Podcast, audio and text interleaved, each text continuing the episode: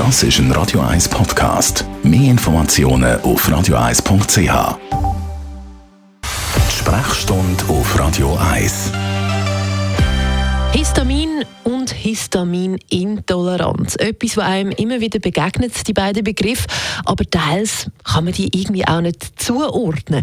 Dr. Merlin Guggenheim, was ist Histaminintoleranz? Histamin ist ein Botenstoff, den wir im Körper haben, der ähm, vor allem bekannt ist, weil er äh, der Vermittler ist von der allergischen Reaktion. Also wenn wir uns äh, sensibilisiert haben auf ein Allergen und das eine allergische Reaktion auslöst, dann ist das Histamin der Botenstoff, der macht, dass die Augen äh, fließen, dass man rot wird, geschwollen wird und so weiter. Jetzt ein bisschen erschwerend kommt hinzu, dass es in vielen Nahrungsmitteln, eigentlich fast allen Nahrungsmitteln Histamin hat, unterschiedlich viel. Es gibt Nahrungsmittel, es viel enthalten.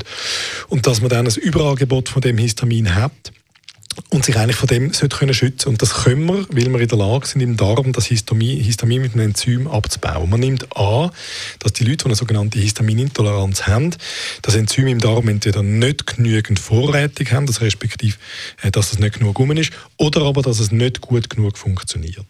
Und das heißt, was passiert, wenn man das hat? Dann nimmt man das Histamin aus der, aus der Nahrung auf und dann macht das Histamin, was es immer macht. Es wirkt im Körper, indem es macht, dass die Nase läuft, dass die Augen tränen, dass man so Flaschen hat, dass er rot wird, geschwollen wird. Äh, man kann Durchfall auch bekommen.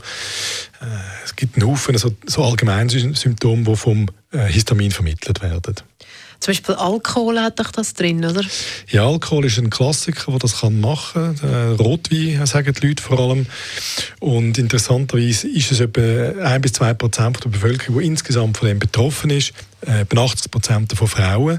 Die berichten das über den Rotwein, aber nicht nur. Wir wissen auch, dass äh, gewisse Fleischerzeugnisse, also vor allem also, also ich jetzt prozessierte Fleischerzeugnisse, Wurst, Trockenfleisch, die haben auch relativ viel Histamin drin. Und was kann man dann dagegen machen?